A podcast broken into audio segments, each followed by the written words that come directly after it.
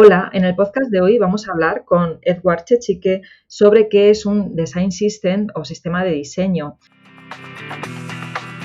Hola, soy Gema Gutiérrez, diseñadora de productos digitales. Te doy la bienvenida a un nuevo episodio de píldorasux.com, la mejor forma de aprender diseño de experiencia de usuario explicado con claridad y paso a paso. Aprende con una pequeña píldora cada semana estés donde estés.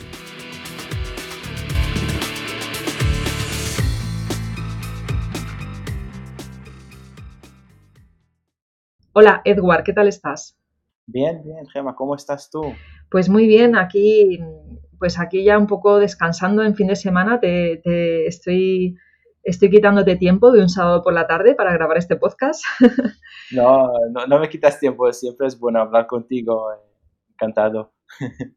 Bueno, es la segunda vez que, grabamos un podcast juntos. La verdad es que hemos encontrado como muchos, eh, muchos temas en común muy interesantes que hemos hablado ya en varias conversaciones. Y en la última que tuvimos, eh, pues eh, precisamente porque tú estabas trabajando con un design system, yo también, pues hablamos precisamente de por qué no grabar ¿no? un podcast sobre este tema.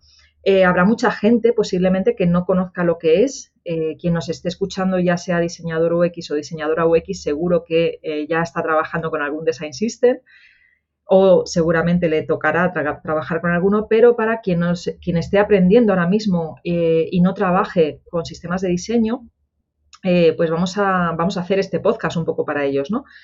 Me gustaría pues, que me contaras qué es un, Design System. Eh, ok, Design System vamos a decir que es una colección de componentes con un conjunto de reglas que ayudan a diseñar y desarrollar productos digitales como aplicaciones o sitios web. Es la definición, pero si entramos en um, palabras más simples, es un lugar donde tenemos toda eh, la información sobre eh, nuestro producto visual y también de comportamiento. En el lugar podemos ver eh, es un, vamos a decir, un lugar donde hay, eh, podemos ver la tipografía, los iconos, los colores que utilizamos, eh, primary color, secondary color, que muchas veces va también con los colores del, del brand. Em, otra cosa que hay Design System tiene son los componentes. componentes, cuando hablo sobre componentes, son los botones, los checkbox, los drop down, los modales y aquí no hablo sobre cómo se ve y también cómo comportan. Por ejemplo, en un eh, modal, eh, cuando se abre un modal, cómo es la animación. Eh, o también si es un, un checkbox, también cómo, cómo se, si clico, qué, qué, qué pasa dentro, ¿sabéis? O mm, drop down, cuando clico en el drop down, si tiene search, no tiene search dentro, si puede ser multi-selection, todo esto, componentes y sus comportamientos está dentro. Además, podemos encontrar también documentos de eh, eh, best prácticas, qué hacer y no hacer. Por ejemplo, en un menú no puede ser eh, dos iconos para lo mismo, dos iconos con, para diferentes categorías, porque confunde, por ejemplo. Otro, otra parte que tenemos son eh, las reglas de accesibilidad, que hoy en día es súper importante, y explicar qué podemos hacer y qué no podemos hacer para ayudar al usuario a entender el contenido.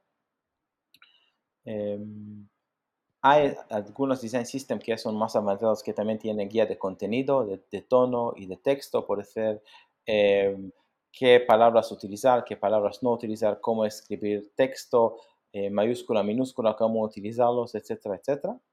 Y también eh, tenemos un ejemplos de código y eso va también para los desarrolladores. Es decir, eh, si tenemos un botón, ¿qué es el código que el desarrollador necesita utilizar para ponerlo en, la página? Es más fácil para los desarrolladores porque pueden hacer copiar, pegar, no tienes que escribir todo el código y pueden también ver em, muchos, eh, muchos componentes y, sus códigos. Si eso en general todo lo incluye en Design System, normalmente se pone dentro de una página web eh, que vive, que vive significa que siempre hay avance, podemos pensar que es un tipo de producto, así que hay versión 1, versión 2, versión 3, etcétera, etcétera, etcétera. Eh, y eso en general, todo, todo lo que lleva. Y mm, el utilizar Design System, eh, ¿por, qué, consideras que necesitamos en, eh, cuando estamos trabajando? En qué, bueno, también, ¿en qué tipo de, productos? Eh, cuéntame un poco tu experiencia en qué tipo de productos has trabajado con Design System. ¿Y por qué consideras que necesitamos trabajar los diseñadores con ello? ¿Qué ventajas tiene? Ok, yo diré que yo trabajé con productos bastante complicados con Design System, productos, eh, vamos a decir, no páginas web simples, eh, productos que tienen mucho peso, muchos componentes, son eh, muy complejos. Pero te digo que también se puede utilizar Design System para crear páginas más simples. Es verdad que no es necesario hacer un sistema de diseño gigantes, pero por lo menos un diseño de sistema de diseño pequeña, porque lo que va a pasar cuando empezamos a utilizar un design system, eh, después se puede, eh, cuando la, página web crece o queremos añadir más componentes o añadir más contenido, es más eh, fácil de, vamos a decir, de, de hincharla. Es más fácil de hacerla que crece más grande.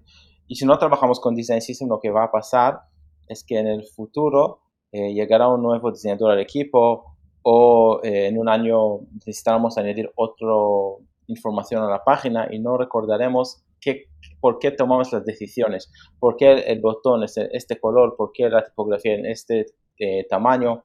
Por eso yo aconsejo, yo trabajé personalmente con productos muy complicados, pero yo aconsejo también para páginas pequeñas hacer design system para poder em, eh, hacer que la, cuando queremos que la página crece, hacerlo más fácil. Sí, de hecho, eh, de hecho esa creación de componentes eh, ayuda mucho precisamente, o sea, una de las ventajas principales que yo le veo es que minimiza los errores, ¿no? Porque como tú dices, imagínate que entra un diseñador, una diseñadora nueva al equipo y empieza a diseñar y si tiene ya una librería de componentes detrás, todo, todo, todo un sistema de diseño, pues es mucho más eh, rápido, no solamente es mucho más rápido diseñar, sino que eh, minimiza los errores que pueda cometer. ¿no? Yo la verdad es que llevo utilizando los Design System, eh, pues empecé en el 2017, aunque ya había escuchado hablar de ello el, año anterior. Y, y, desde que trabajo con sistemas de diseño, no me imagino volver a lo que era antes, ¿no? Eh, que, era, que era, bueno, trabajábamos con guías de estilo que muchas veces cuando llegaba a desarrollo, pues eh, o, no se entendía, no se perdía mucha información por el camino.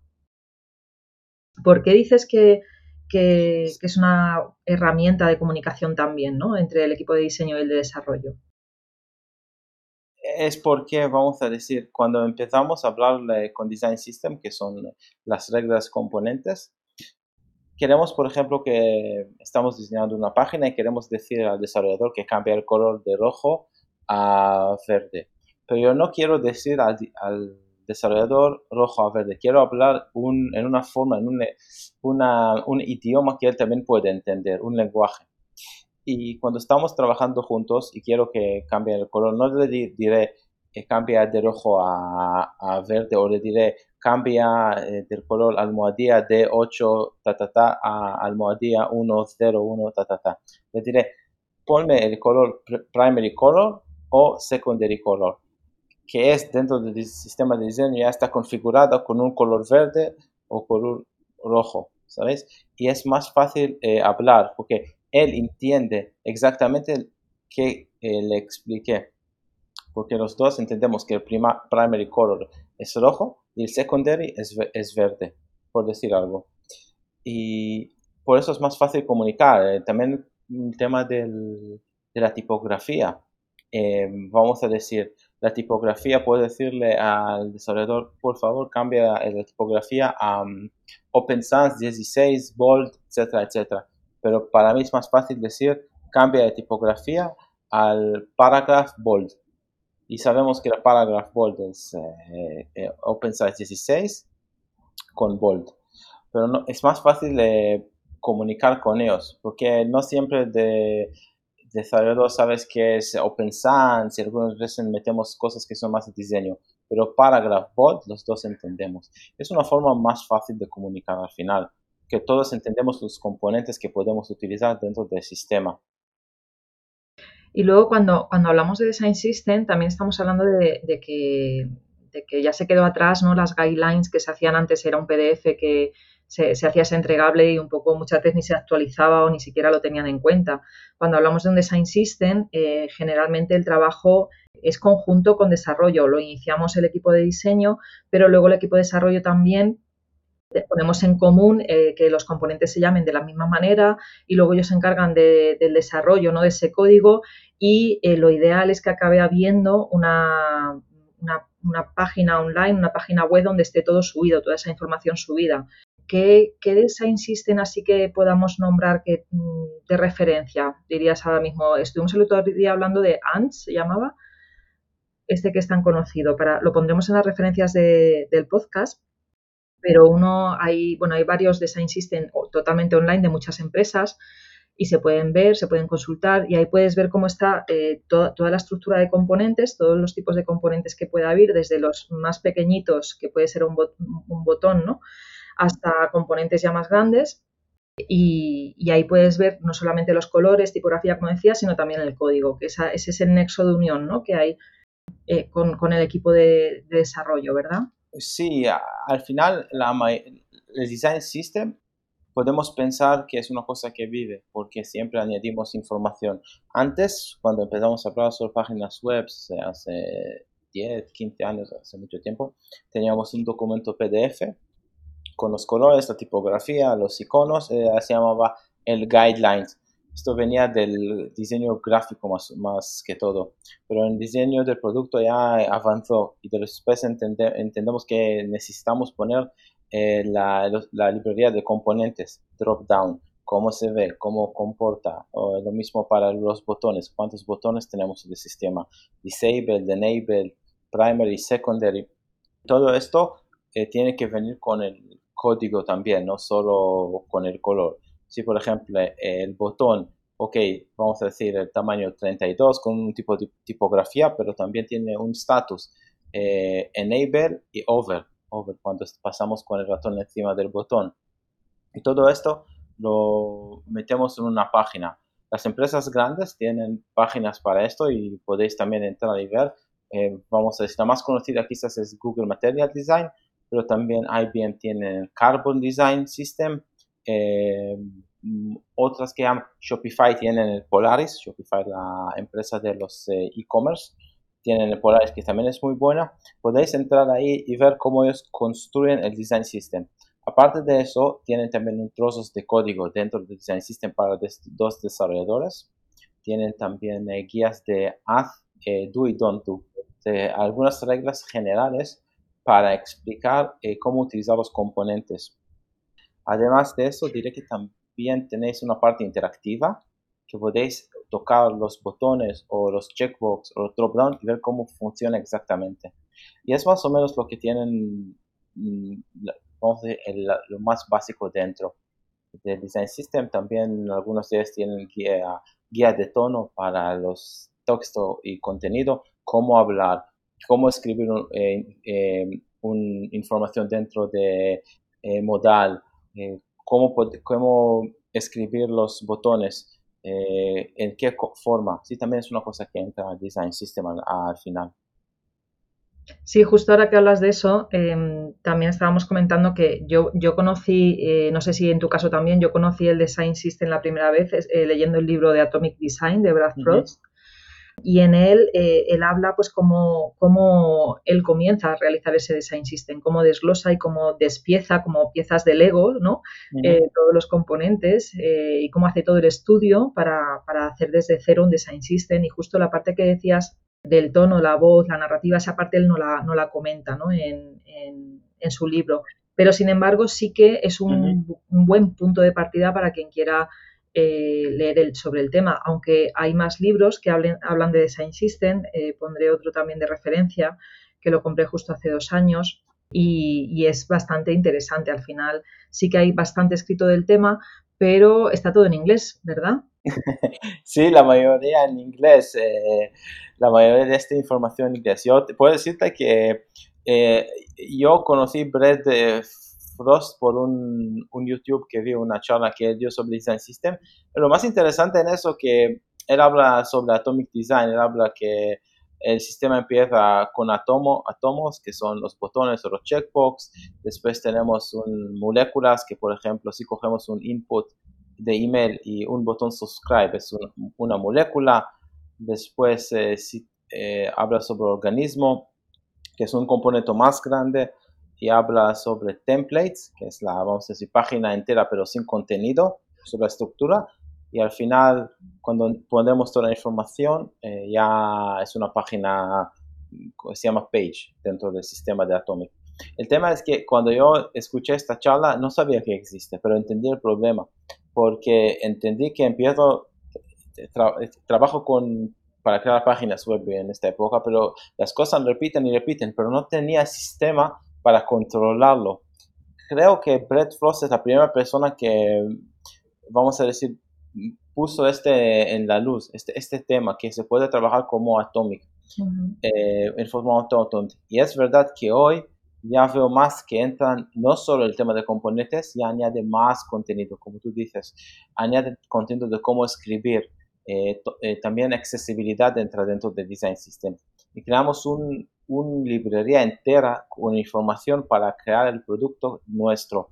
Ya, si empezamos hace mucho tiempo solo con colores, tipografía e iconos, llegó, llegó Brett Frost y empezó con el Atomic y ahora vamos más avanzando para añadir también guía de tono, eh, eh, como reglas de accesibilidad y el futuro nadie sabe, pero es, es una evolución de la, de la, idea y al final creo que lo que pasa, una, teníamos una necesidad los diseñadores, entendemos un problema y poco a poco ya hay soluciones que son más, vamos a decir, comunes. Así, Atomic es común, eh, muy, muy común. Y yo aconsejo leer, estudiar sobre este concepto. Y también vamos a ver, estamos avanzando en este sentido. Sí, totalmente. Es decir, que quizá ahora mismo estamos en, el verano del 2020, pero de aquí a un año, pues, o dos años, esto ha cambiado, ¿no? que es lo que tiene nuestra profesión. Eh, sí. Sí, yo te digo que yo creo que al final los diseñadores UX eh, van a enfocar más en, en, yo por mi punto de vista, enfocar más en crear eh, experiencia y menos interacción, porque creo que al final llegaremos un momento que todo está más construido y lo que tenemos es encontrar problemas y los solucionarlos. Y todo el tema visual y el tema de la interacción puede hacer que, utiliza, que no era nuestro trabajo principal, pero es mi assumption, es que no, no, no sé qué es, es mi sensación que lo va a pasar. Eh, puede, puede decir también, por ejemplo, si una persona tiene startup, yo diría que puedo, y no tiene mucho presupuesto para el diseñador, puedo directamente utilizar un, sistema de diseño como Ant. Ant es un sistema de diseño que podéis descargar y construir con ella cualquier producto que queráis. Ningún problema con eso. Es verdad que no va a ser muy única porque hay que añadir un poco colores cooperativas y un poco tocarla, pero todo está hecho, que podéis lanzar muy rápido un producto con este, en, con, eh, con Bueno, o no, o podéis contratar diseñadores. A ver si ahora va, a ser que nos quedamos sin trabajo, Edward. no, no creo que nos quedamos sin trabajo. Creo que el diseñador del futuro va a ser mucho más, eh, eh, más sofisticado, más, más, va a ser otro tipo de diseñador. No Deberíamos de orientarnos más a estrategia, pero también nos queda mucho por aprender en esa parte, ¿no? Más estratégico, más, como tú decías, de resolver problemas, de crear experiencias y no centrarnos tanto ¿no? en el diseño de interacción, pues eh, probablemente, probablemente vaya por ahí. Es, es mi sensación, no sabes, el futuro nadie sabe, pero como va, el sistema de diseño puede ser un paso de solucionar problemas, pero tocar menos, eh, eh, no tocar, utilizaremos interacción, pero no va a ser lo más importante de nuestro trabajo, que eso pasa mucho ahora. Claro, es que eh, justo ahora donde más trabajo hay, y yo hablo por lo que conozco, que es España, eh, es en diseño de interacción. Sí, es verdad que ahora es aún es más diseño de interacción. Eh, aún es una cosa que es más, es la, vamos a decir, la cosa más importante del diseñador hoy en día. porque al final creo que aún no estamos en el momento de saltar, de hacer mucha más estrategia. Eh, por eso, por ejemplo, yo, diseñadores jóvenes, yo diría estudiar muy, muy bien todo el tema de la interacción. Eh, un formato muy bueno de estudiar es leer los documentos de Design System y saber exactamente cómo funciona cualquier componente, cómo podemos utilizarlo, qué se puede hacer y qué no. Es la base, es la base, pero una vez tenemos la base bien, ya veráis que podemos ir más a, estrategia, pero la base siempre es la, ahora es, es la interacción. Es muy importante. Luego también, también decir que hay empresas grandes que tienen equipos multidisciplinares de diseñadores y tienen equipos de diseñadores eh, especializados en research, en investigación eh, y especializados en interacción y tienen divididos esos perfiles, ¿no? Eh, pero bueno, eso mm, donde más lo he visto es en, algunas startups, por ejemplo, Cabify es el caso, tienen, tienen ese desglose. Eh, y, también lo he visto en, empresas grandes. Eh, el banco BBVA, por ejemplo, tiene, tiene más de 100 diseñadores ¿no? trabajando dentro del banco y haciendo, han conseguido hacer esa transformación digital y sé que dentro pues tienen ese desglose también de perfiles incluso diseñadores de servicio que están más orientados a, pues a la parte estratégica. ¿no? Al final, eh, quizás tú eh, completas lo que querías decir, que al final va a ser gente que están encargables solo del design system y van a dar servicio a, los otros diseñadores. Es lo que quería decir como UX Researcher, UX Writing, y puede hacer, y esto pasa en algunas empresas. Claro, claro, porque eh, eh, cuando hablamos de sistemas de diseño muy grandes, eh, donde pues imaginar, vamos a imaginarnos un producto digital que, es enorme, ¿no? que tiene dentro, pues, da, igual multiservicios dentro, ¿no? distintas aplicaciones web o móviles. ¿no? entonces ahí merece mucho la pena el crear ese design system. Hay muchas, muchas personas trabajando dentro del equipo de diseño evidentemente tiene que haber alguien que es el responsable, ¿no? Y por eso estás diciendo tú que crees que acabará habiendo una especialización de perfiles de diseñadores UX especializados en Design System, ¿no? Eh, yo creo que sí, seguramente para empresas grandes, como hoy vamos a decir a UX Writing o UX Research, solo empresas grandes pueden tener un UX Writing o Research. Pero creo que la evolución en empresas grandes, más que todo, que va a ser un equipo de diseño encargable de Design System, porque Design System puede ser para web, pero hay Design System para, para iOS y también para Android. Pero tiene que tener alguno junto, algo, algo que es lo mismo, que los colores son los mismos, la tipografía lo mismo, hay adaptaciones. Pero creo que vamos a llegar a un momento que el Design System eh, va a ser, como dije, un equipo encargable solo del Design System y ellos van a dar servicio a los otros diseñadores. Eh, porque imaginamos que ahora tengo que crear una página web. Hay cinco equipos que crean cada uno parte del, del producto, producto web, pero ahora necesitan utilizar drop-down. Si no hay un lugar que pueden consultar y coger el, el, componente, utilizarlo, cada equipo va a crear otro tipo. Ya empieza a ser un poco el lío dentro del producto. Por eso en, productos grandes eh, parece que vamos allá a, un, una, un, un, grupo que se encargaba solo del design system. Sí, yo también lo veo. Todavía no lo he vivido eh, en el, laboralmente, pero sí que creo que tiene todo el sentido del mundo. Y es posible que ya haya empresas que, que tengan esos perfiles, ¿no? De, de una persona o, dos eh, que son las responsables totalmente de, de crear eh, crear y editar esos componentes y que el resto de los diseñadores solamente eh, los trabajen con ellos a modo de librería, ¿no? de buscarlos y crear esos diseños, eh, pero no, que no lleguen a tocar el design system, por así decirlo, el, padre o la madre, ¿no? el design system hay que está detrás. ¿no? Sí, es que podemos pensar como un chef que tiene ingredientes. Diseñador el chef no se, no va, no tiene, hay chefs que tienen campos, pero la mayoría no, ellos van a comprar en el mercado y crean una comida. Más o menos así. El diseñador va a ser, eh, hay diseñador que va a encargar de crear nuevas páginas, nuevas estrategias, nuevas eh, experiencias para el usuario, pero no va a cada vez pensar en un nuevo drop-down o nueva tipografía, va a librería, utilizar la librería. Y esto sí, es, eso que creo que va, vamos allá. Muy bien, entonces ya para ir cerrando este podcast, eh, ¿dónde recomiendas que busquen información? Eh, aunque vamos a ponerlo en las referencias, pero ¿cuál es el principal design system que tú recomiendas que consulten? A mí me gusta mucho trabajar con Carbon de IBM, me gusta mucho.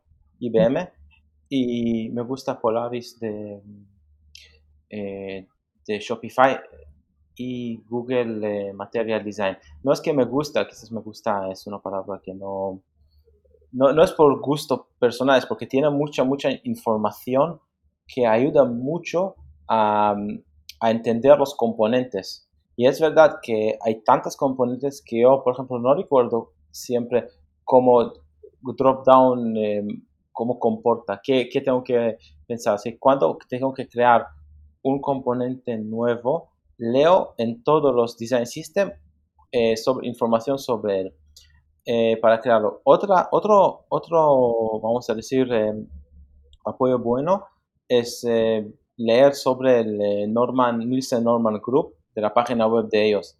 Muchas veces tienen muchísima información sobre componentes y yo aconsejo mucho eh, entrar ahí y leer eh, sus artículos sobre componentes e interacción. Sí, totalmente de acuerdo. De hecho, yo a mis, a, mis alumnas de justo el, grupo que tengo ahora, que son todas mujeres, Em, eh, les, recomiendo que entren en Material Design eh, para, y que se lean cada uno de los componentes, lo que se puede hacer, lo que no. Y luego para mí, eh, Nielsen Group es prácticamente la Biblia del UX. Tienen ahí muchísimos artículos creados y no solo eso, también muchos vídeos explicativos y, realmente es toda una referencia. Sí, yo puedo decir también que algunas veces en los grupos que estoy metido en en Facebook gente que preguntan eh, sobre componente y hay muchas eh, respuestas, pero algunas veces, algunas veces em, lo que escribo, eh, pongo un comentario, lo más fácil, mira este, cómo, cómo este componente comporta en este design system, en este design system, en este design system, y ya vas a entender cómo utilizarlo. Es, es, lo más recomendable de mí, no imaginar cómo es, leer información. Muy bien. Bueno, pues yo creo que con, todo, con toda esta información que hemos dado, eh, las personas que nos están oyendo ya tienen, tienen bastante para, mirar, ¿verdad? Espero que haya quedado claro eh, que, es un sistema de diseño y por qué cada vez más se utilizan cuando estamos trabajando con, sobre todo creando, diseñando esos productos y servicios digitales. Eh, y la mayoría de las startups a día de hoy yo creo que trabajan con sistemas de diseño y, bueno, la verdad es que tenía ganas de hablar de este tema en el podcast. sí, sí. Yo puedo decir también, eh, los diseñadores jóvenes que entran ahora el mercado, si estudiaráis este sistema de diseño muy bien en los componentes, estoy seguro que vais a tener muchísima confianza personal en crear eh, productos digitales, porque es para mí es la base, base del, del producto por sí. Sí, totalmente de acuerdo. Bueno, pues muchas gracias, Edward, por tu tiempo este sábado por la tarde. Pues muchas gracias por tu tiempo, Edward. Espero que, volvamos a, hablar más adelante eh, de algún tema interesante. Perfecto, Gema, y vamos a disfrutar el verano. Si te ha gustado este episodio, puedes recibirlo cada semana en tu correo electrónico. Suscríbete ahora en pildurasux.com barra podcast o a través del enlace que encontrarás en la descripción del podcast. Muchas gracias por escucharme y hasta la semana que viene.